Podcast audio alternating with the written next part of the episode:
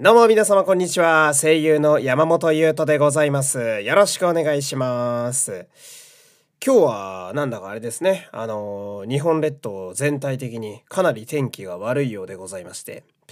で、今収録している時間ぐらいがですね、まあ私の住んでいる東京の西あたりは、えー、一番雨のピークのようでございましてね。えーまあ、目の前の道路がなかなかのこう水の何て言うんですか溢れ具合といいますか。うん。まあ、久しぶりの雨と言いますかね。うん。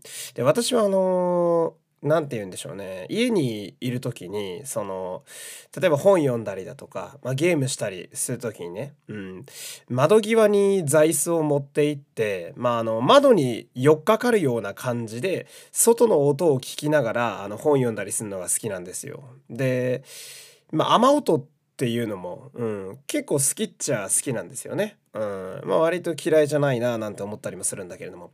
ちょっと今日は激しすぎるというか ああんまり集中できねえなみたいなね。あゲームとかもねもうイヤホンしてやってましたから。うん。まあとにかくねあのー、水かさが増えるのはね私もあの福井に大昔大昔っていうか、まあ、実家住んでた頃にね、えー、昔、えー、豪雨と、えー、洪水でね避難したことありますから、えー、水かさが増えるっていうのは意外とバカにできませんからね、うんまあ、皆様安全にね過ごしていただきたいななんて思うわけですけれども。で、そんな中ですね、えー、ちょっと気になるニュースが入ってきてまあ、気になるニュースっていうか割とみんな知ってるような気がするんだけれども、えー、ヤクルト村上、えー、5打席連続ホームランでプロ野球新記録ということでね。あまあ、あの私のねひいきにしている、えー、プロ野球の球団でねヤクルトスワローズというチームがあるんですけれども、まあ、そこの、えー、期待期待のホープ。うん、もうホープとかいうレベルじゃないんだよな。もう最前線で思いっきり一番攻撃力高いって言っても間違いないんだけど、うん、そんな村上選手がですね、あの、プロ野球記録を叩き出したということで、えー、これは非常にめでたいなと、えー、思うわけですよ。うん。で、このプロ野球記録ってていうのがさなんかピンとこない方も結構多いと思うんですよ。まあ、野球あんま興味ない方やと、うん、よくわかんねえなっていう方の方が多いと思うんですけどこれがどのぐらいすごいことかっていうと、ね、5打席連続ホームランということはあのえー、村上っていう選手がバッターボックスに立つと必ず点が入るということですね。うんあのなんでしょうね敵からしたらやってらんないと思うんですよ。その何て言うの？パワプロくんとかでさ、あの、一人だけプロアクションリプレイ使ったチートキャラが一人だけ選手の中に混ざっていて、で、その選手の打順になった瞬間、絶対にホームランが放たれるわけですよ。うん。相手からしたらたまったもんじゃないですよね。だって戦略も何もあったもんじゃないですか。あったもんじゃないわけですよ。だって、守備位置関係ないからね。その守備位置の上を、えー、ヒューって通り越えて、ボールがフェンスにガーンって入って、1点か2点は確実に入るってことだから。うん。相手からしたら冗談じゃねえわけなんだけど、この冗談みたいな漫画みたいなゲームみたいな出来事が実際に起きてるのが、この今のヤクルトの村上選手でございまして。えー、で、私より先の人生の先輩方にわかるように言うと、あの王貞治さんを超えてしまったんですよ。村上選手が。すごいですよね。あで、村上選手ってさ、あの、もちろん村上ってあの、みんな知ってる村に上って書いてね、村上っていう名字なんですけど、今、あだ名が村神ですからね。あの、ゴッドですから。ビレッジゴッドになってますからね。あいや、すごい選手やなと思いますよ。うん。で、あの、村上選手の、俺が一番おののいているところはですね、あの、まだ22歳なんですよ。え、まだ伸びしろあんの？って思いますよね。うん。まあ、野球選手っていうかさ、アスリートはさ、まあ30手前ぐらいが、うん、まあ一番全盛期と言われることがやっぱりどんな競技でも多いもんですけれども、30で仮にじゃあ引退って考えたとしても、まだ8年間はおそらく全盛期が続くわけですよ。え、まだ8年あんの？っていうあすごい選手だなと思いますね。うん。で、これはね、あのー、まあ私もヤクルトスワローズは気がつけば小学校の時から応援してますけれども、ヤクルトっていうのは、えー、なんていうかな、こう、原石を見つけてきて、その原石を丁寧に磨いて、あの、とても素晴らしい日本を代表する野球選手に育て上げるのがですね、やっぱすごく上手な球団なんですよ。うん。だ俺そこがやっぱ好きでね。うん、その、まあ強い球団あるある。まあ巨人とかそうなんだけど、めっちゃ育って、今みたいに記録出した例えば村上選手みたいなのをものすごい金で買い取って自分のチームで買い殺しするっていう球団。まあなくはけなくはないっていうかね巨人なんだけど。あるんだけどさ。ヤクルトの場合は一からそのまあなんていうの？まだ誰も知らないというかさ、まあドラフトで、あのー、新人、いい新人がいるよぐらい程度のやつを取って、そいつを2軍だったりなんなりでちゃんと育成して、で、1軍に入れることによって、えー、ちゃんと活躍させる。で、活躍どころか、こう、日本を代表するスタープレイヤーに育て上げる。ここがやっぱね、俺ヤクルトの好きなところなんですよ。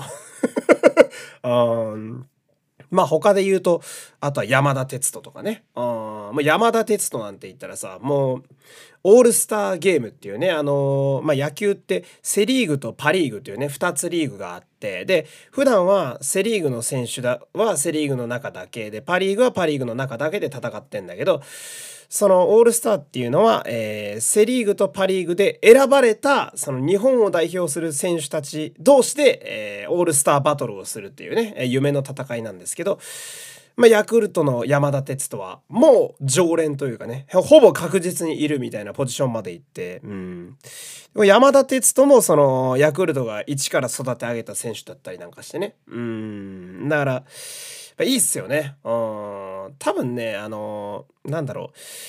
ゲームが好きな人って多分ヤクルトスワローズ好きなんですよ。特に RPG が好きな人、ドラクエとかさ、FF が好きなタイプの人、多分ヤクルトスワローズ好きなんですよ。あの、キャラのレベル上げをして、レベル上げをしてスキルをいっぱいつけて、あの成長させて、あの、どんどん強くなっていくのが好きな方はきっとヤクルトスワローズ好きだと思うので、うん。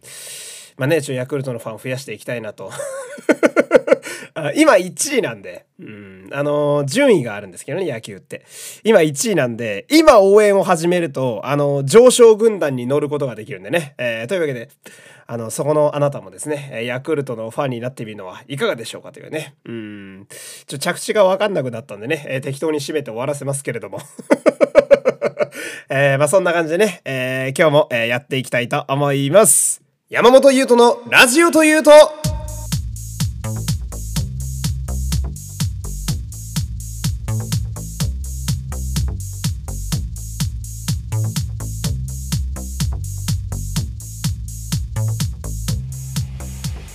改めまして皆様こんにちは。声優の山本優斗でございます。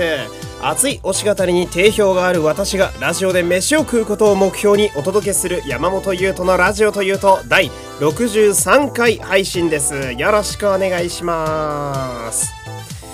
まあねたまにねこう野球の話も私ラジオでしますけれどもね。うん。と言いながらも今年はあまりっていうか一回も野球をちょっとね現地で見に行けてなかったりなんかしてね。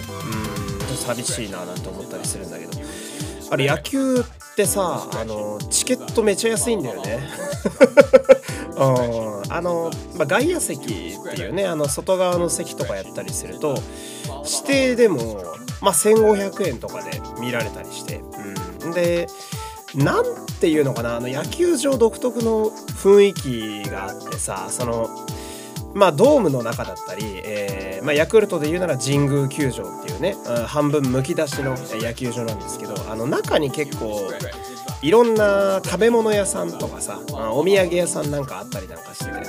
でそのちょっとこうフェスだったりねお祭りに近いような感じの雰囲気があるわけですよ。でそこでしかない飯だったりあとやっぱプロ野球の球団がね、あのー強力でついてたりするんで、まあ、例えば今だったら多分ヤクルト村上のなんちゃらかんちゃらスタミナ弁当とかさ、うん、山田哲人の豪快3点盛りみたいなのが売ってたりするわけよ。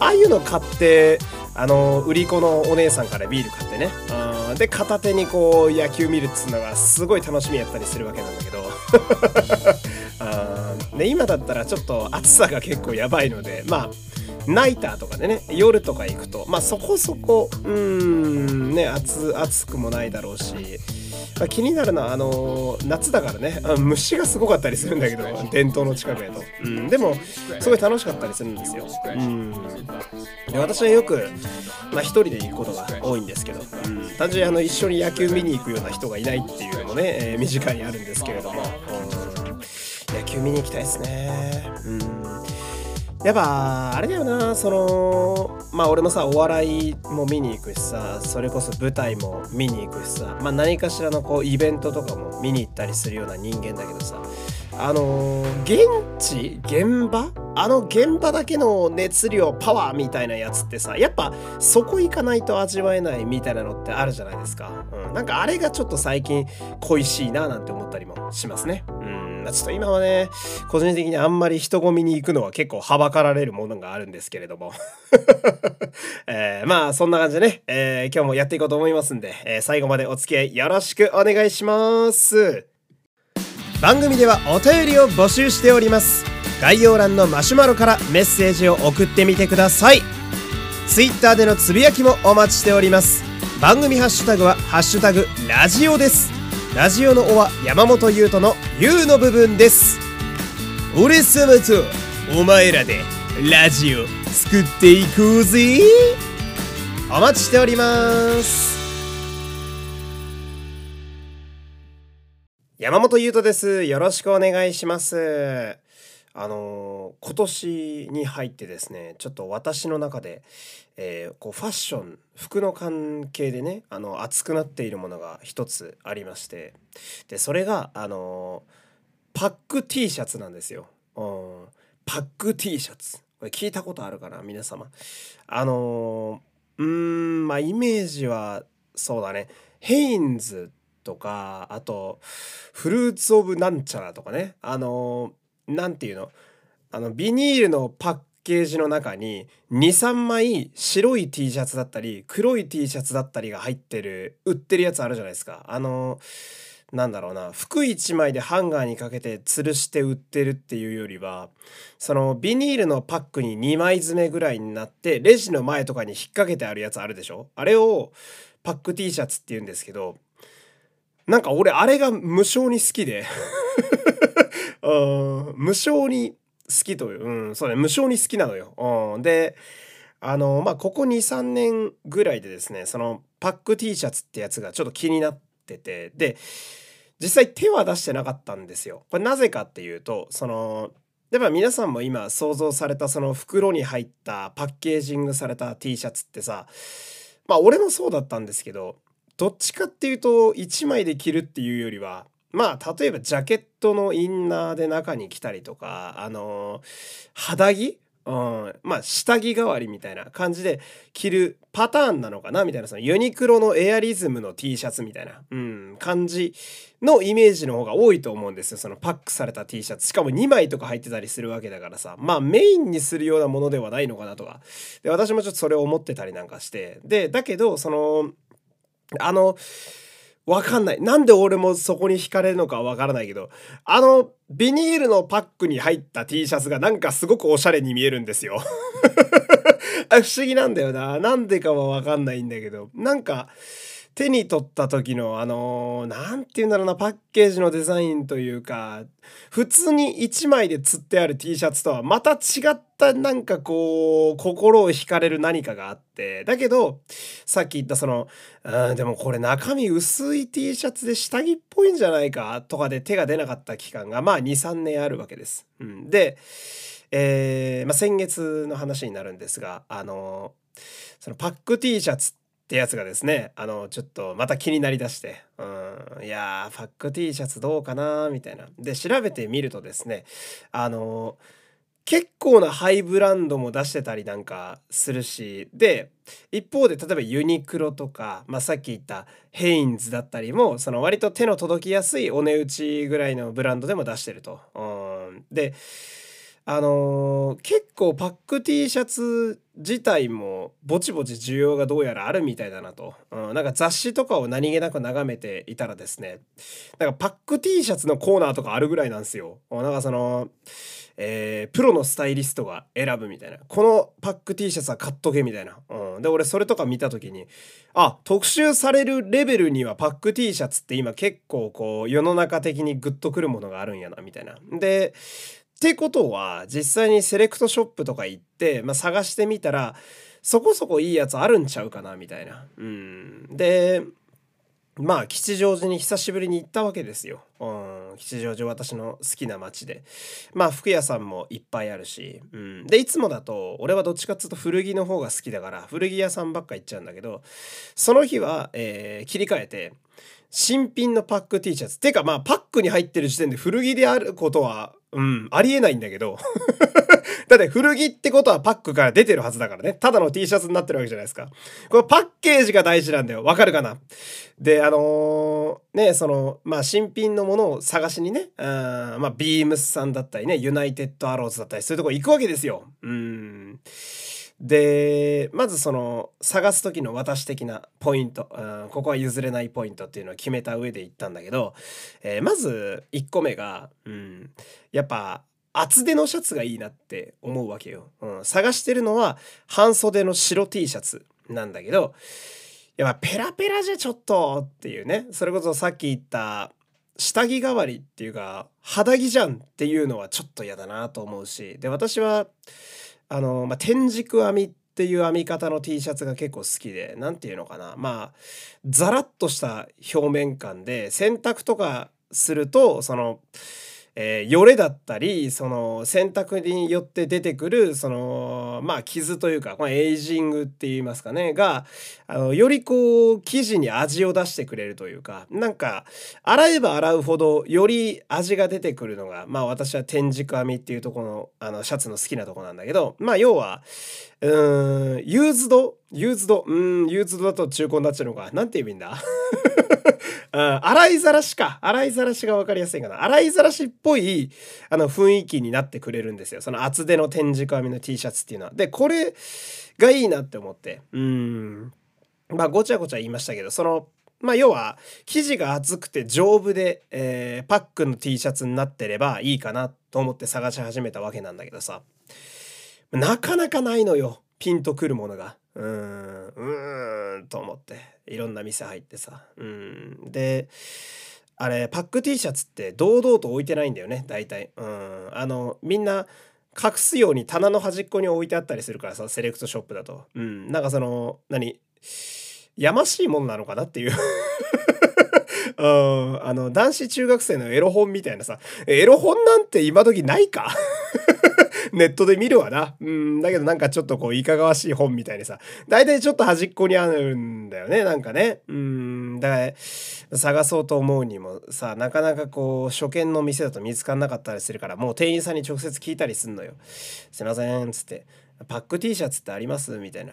ああ、ありますよ、みたいな。これとかこれとかこれとか、みたいな。あで、ああこれかみたいなでちょっといいかなって思ったやつとか手に取ってみるとさうんなんか1万とかすんのね あ1万と思って。うん。あの、俺、服好きだし、あの、まあ本当に欲しいなって思うものだったら、まあ割と財布の紐は、その服だったり靴に対しては緩む方だけど、白 T1、2枚で1万はちょっときついわと思っていや、マジでいいものは、あの、買うと思うよ。その、なんていうの？もう、一生、ここ10年はこいつを着倒すわっていうぐらいの覚悟を持った、えー、本当の白 T が欲しいんやったら1枚で1万ぐらい出すけど、うわ、こいつで1万かーってのが結構多くて、うーん。まあ、ちょっとピンとこないというか。で、もう一個その、あの、ピンとこないポイントっていうのが、パッケージがちょっとあんまピンとこないやつがあるんだよね、たまに。うん、全部じゃないよ。全部じゃないけどピンとこないやつがあって、まあ、パック T シャツっていうぐらいだから、パッケージの中に T シャツが入ってるわけだから、その、まあ、出てきた、あのその出してくれた。で、店員さんが出してくれたやつとかをこう、手に取ってさ、うーんって眺めてみるもんなんだけど、あんまり胸が躍らないものが結構多いわけよ。胸躍らねえなーみたいな。うん。で、俺はこの感覚に覚えがあるぞと思って、うん、なんだろうなって記憶を探ってみたらですねあのフィギュアのパッケージと一緒なんですね。うん、私あのサラリーマンをやっていた、えー、234歳ぐらいの頃大学生卒業ぐらいからサラリーマンぐらいの頃にですねあの仮面ライダーのフィギュアをめちゃくちゃ集めていた時期がありまして、うん、1体5000円ぐらいの、えー、SH フィギュアーツっていうね、あのバンダイが、えー、送り出した、えー、まあ、究極とも言われるね、えー、コレクションなわけなんだけど、あ無限に出るんだよね。でさ、まあ、俺の好きな仮面ライダーゼロノスとかさ、うん、仮面ライダーガイムとか、ガイムとか全部集めてたんだよ。でさ、その、まあ、あの目当てのフィギュアを見にあの新品を買いに行くのも楽しいんだけどあの中古のフィギュアっていうかねその売ってる店に行ってその未開封のフィギュアのパッケージを眺めてこれかっこいいなっつって気に入ったものを買うのも結構フィギュアのコレクションでは楽しかったりするわけよ。うん、でその時の決め手ってなるのがもちろんそのキャラクターもそうなんだけどパッケージも結構俺としては比重でかいとこがあって。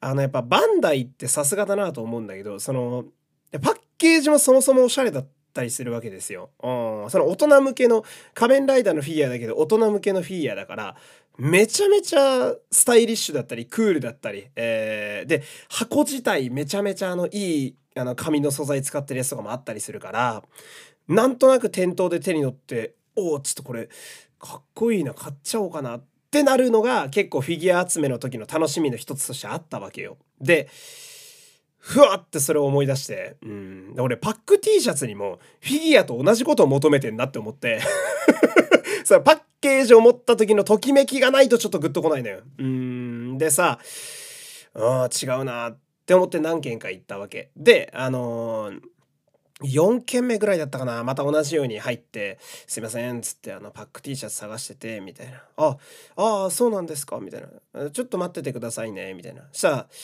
まあお兄さん、えー、金髪のねちょっとチャラい感じのでも割と接客は丁寧な、えー、お兄さんが、まあ、4種類ぐらい持ってきたんですよ。その店で。うん、で1個俺の心がすごい惹かれたものがあっておっ！ってなったものがあって、うん、パッケージがでかすぎず手に取ってちょうどいいぐらいの大きさのパック T シャツが出てきた。うん、でこれがブランドがユニバーサルオーバーオールっていうまああのアメリカの、えー、ブランドなんですけれども、えー、ワークファッション、うん。まあ、今だともうワークシャツとかってファッションの一部になってるけどそのガチの作業着とかを作ってるアメリカの会社が出してる、えー、まあその送り出してるブランド。まあ日本でも結構人気あったりね。あ芸能人の方のそのなんだろうなバラエティに出る時の、えー、シャツとかの衣装とかでも使われるようなユニバーサルオーバーオールとてもいいブランド。私も好きなブランドなんですけどそこの T シャツがポツンとあってでパッケージがまずいいのよ、うん、すごく。あのー、なんだろうな。えー、なんかいいブランドのさっき言った1万円とかのパック T シャツでさなんか縦に長かったりとか、うん、まあ生地に折れ目とかをつけないためだと思うんだけどな無駄に縦に長かったりだとか、うん、あとなんか持った時点でもうシャツが薄いことがわかるとかさまあいろいろあるんだけどそうユニバーサルオーバーオールの、えー、パックの T シャツは、えー、まあ、正方形に近いような形をしていて手に取った時のこの手にしっくりくる感がまず気に入ったの。うん、おおと思って。うん、で第2にその手に持った時の、えー、生地のずっしり感がすごい気に入ったのよ。うん、このこの持った時の手にこうグッと生地が乗ってくるこの重さの感じは間違いなく厚手の T シャツだなって思ったわけよ。その最初に言ったやっぱ薄い T シャツだと持った時にちょっと寂しいんだよね。やっぱ軽かったりするから。だけどユニバーサルオーバーオールのその T シャツはガッて持った時の、えー、もう掴んだ時の厚みが違う。うん、もう生地が絶対丈夫だなってわかるし。で、あと、ユニバーサルオーバーオールってワークブランドだから、その要は、作業とかにも耐えられるようなタフな生地を使ってる商品がすごく多い。で、持った時のこの厚みといい、タフな感じといい、これはって思ったわけよ。うん。おっと、これはって思って。うん。で、あとはサイズ感なんだけど、白 T はちょっとワイドな感じが俺は嬉しくて、ややゆとりがあるぐらいで着たいなと思ってたの。ジーパンとかと合わせて、その、アメカジじゃないけど、1枚でさらっと羽織れる、まあなんだろうな、まあこれから私も30歳になっていくわけだけど、まあ34、5ぐらいまでは着れるぐらいの、えー、白 T がいいなって思ってたんだけど、ちょうどその、私が手に取ったユニバーサルオーバーオールのシャツには、えー、サイズ感ワイドフィットって書いてあったのよ。ワイドフィット。うーん。お役満やないかと思って麻雀やらないけどね、こういう時だけ役満とか言っちゃう。うん。で、要は俺の、これはちょっといいんじゃないかって思う条件が全部揃ってる。うん、ビンゴよ。えー、今、穴が5つ開きましたよ。ビンゴね、ビンゴ。町内会だったら掃除機ぐらいもらえるんじゃないかなと。うん。で、あの、俺はいつも L サイズのシャツ着るんだけど、L サイズ、うん、着るんだけど、手に取ったのが M サイズだったのよ。うん、でさ、もちろん聞くよね。あの、すいません、っつって、ちょっとこのユニバーサルオーバーオールの白 T シャツ気になってるんで、よく見たら2枚入りって書いてる。この厚みのおそらくすごくクオリティが高いであろうワイドフィットの T シャツが2枚も入ってたら最高じゃねえか値段も5000円以下ぐらい。5000円ややや、やや下ぐらいの値段。まあ、これぐらいなら出してもいいかなっていう値段。うん。すいません。つって。このシャツの L サイズってありますかみたいな。待っててください。つって。裏行って。うん。バーって持ってきて。在庫が切れておりまして。つって。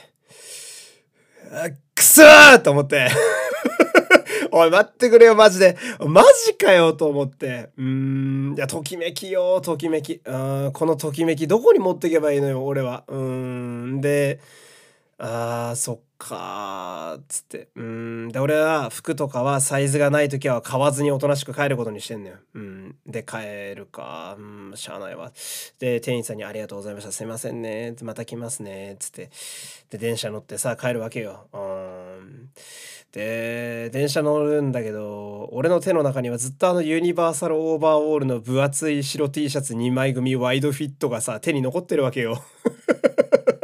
うん、手に残ってんなこれなあー、あれ L サイズやったらなくそーと思って。うん。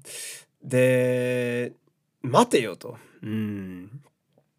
別に実店舗になくてもインターネットがあるやないかと。うん、で、俺のいつも使ってるものといえば Amazon。よし。じゃあ Amazon でユニバーサルオーバーオールないかなと思って探すわけなんですけど。ないんだよね。うん。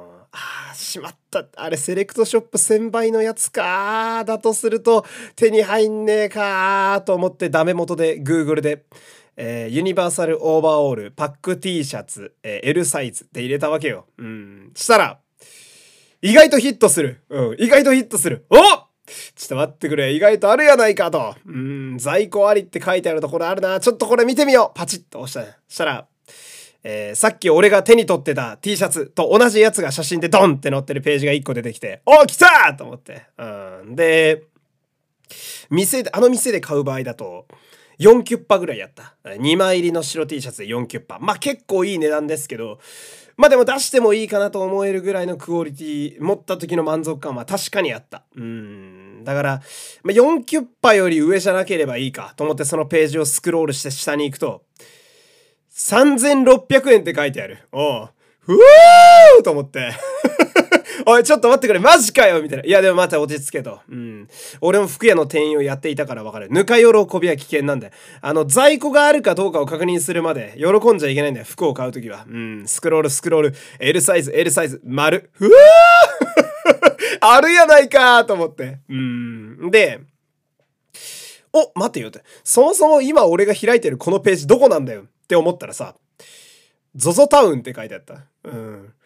ゾゾタウンだと思って あのー、私ね、服とか靴とか好きなんですけど、ゾゾタウンって使ったことなかったんですよ。えー、で、使ったことなかったんだけど、あの、1分で会員登録して うん、会員登録して、うん、で、すごいのがこっからなんだけど、会員登録するじゃないですか。えー、で、私の名前とか入れるわけですよ。山本優斗とかさ、メールアドレスとか入れるわけなんだけどさ、したらその、入れてる最中、右下になんか、スッとこうリンクが出てくるわけよ。リンク。押したらそこに飛ぶっていうリンクがスッて出てくるわけ。したら、あの、このページを開いた方限定の2000円引きのクーポンありますって出てきて、うん。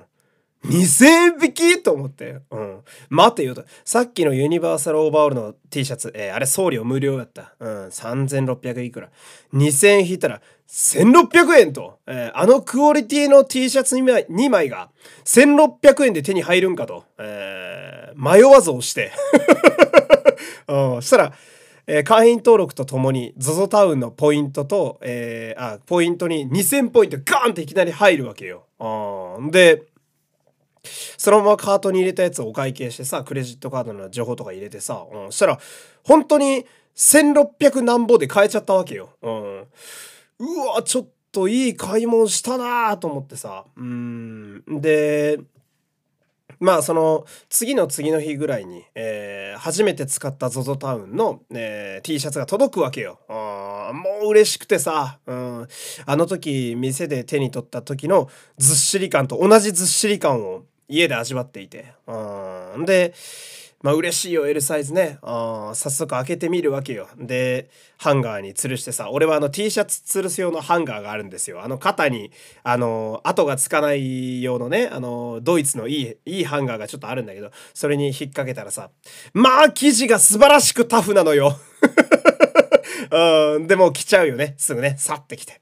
着心地も最高。もうね、すごいゆったりと着れるのよ。うん。で、触った感じの厚みもさ、俺が欲しかったぐらいの厚みになっていて、素晴らしいな、みたいな。うん。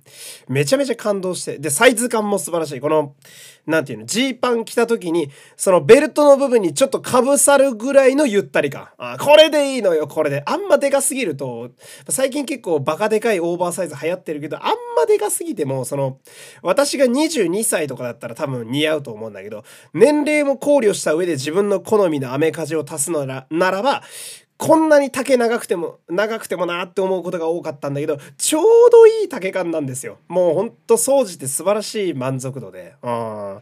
で、あのー、よしよしよし、ありがたいなと思って。で、スマホを見てたらさ、うん。あの、ZOZO タウンからメールが来てるわけよ。うん。あれ？と思って。したら、あの、初めてのお買い物どうでしたか？みたいな、えー、メール来てて、うん。あの、お買い物してくださったあなたに、えー、感謝の1000円引きクーポンをプレゼントしますつってね。うん。え、まだくれんの？って思って でさ、まあ一連の今の買い物の話から1週間ぐらい、えー、経とうとしているんですけれども、あの、ZOZO タウン毎日クーポン送ってくるな、あいつ。でさ、あれ、すごいのが、ZOZO タウンのクーポンってさ、その、なんていうの、クーポンっていう名前なんだけど、例えば1000円引きのクーポンが来たら、1000円引きのクーポンとして使えるっていうよりは、ポイントにそのまま反映されんのよ。だから、D ポイント1000円が急に来たような感じのイメージで、つまりどういうことかっていうと、あのー、クーポンを貯めるとですね、なぜか全部併用できちゃうんですよ。だから、多分昨日来た1000円引きクーポンと今日来た1000円引きクーポンを一緒に使って、謎の2000円引きとかできたりするのね。うん、あの、で、あの、さっきも言ったけど、毎日来んのよ。追いクーポンが。追いクーポンがすごいのよ。ほんと1500円引きとか1000円引きとか普通にあって。で、しかもなぜか、セール対象の39%引きのやつから、さらにポイントで2500円引きとか、わっけわかんない併用の仕方ができる。普通できないんだよ。あんなの。俺も、服屋さんでね、あの、サラリーマンやってたからわかるんだけど、そんなめちゃくちゃに併用されたら売り上げ取れないから、できないやつの組み合わせとか普通あるんすよ。なのに、あんまなくて、基本、あのー、なぜか大体のサービスのポイントのクーポンが全部併用できて、山盛りクーポンで、だ5000円ぐらいの T シャツが500円で送料200円足して700円とかで買えたりするんですよ。うん。そりゃ前澤さん、あそこまでの人になるよなって思いましたよ。あ、これが月に行く人間が作った会社かと思いましたね。えー、そんなわけでね、えー、次は ZOZO タウンで、今度はボトムスね、えー、でも買ってみようかなと思っているという、今日はそんな感じのお話でした。山本優斗のラジオというと、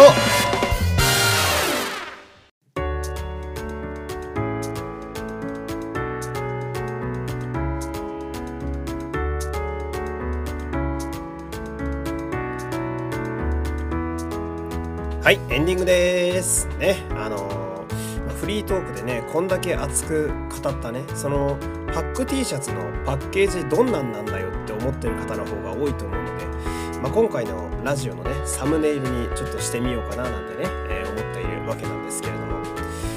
何なんだろうなあの不思議な感じというか。うんそのちょっとこれは手に入れたいぞみたいな。手に取った時のあーこれ欲しくなるな俺みたいな感で結局オタクなんだよな。そのフィギュアとかあとラノベとかゲームとかもそうなんだけど手に取った時のあーこれ欲しくなるやつだを延々と追い求めて私は生きているような気がする。で何でも集めちゃうんだよな。やっぱ収集癖があるっていうのが一番オタクっぽいなって思うんだけれども。うん。本当あでもね唯一私あの、まだマシだなって思うのがね断捨離する癖はついてるんで、うん、結構頻繁に物捨てるんですよ、うん、だからそのおかげでね家の中はねいっぱいにはなったりしないんだけれども。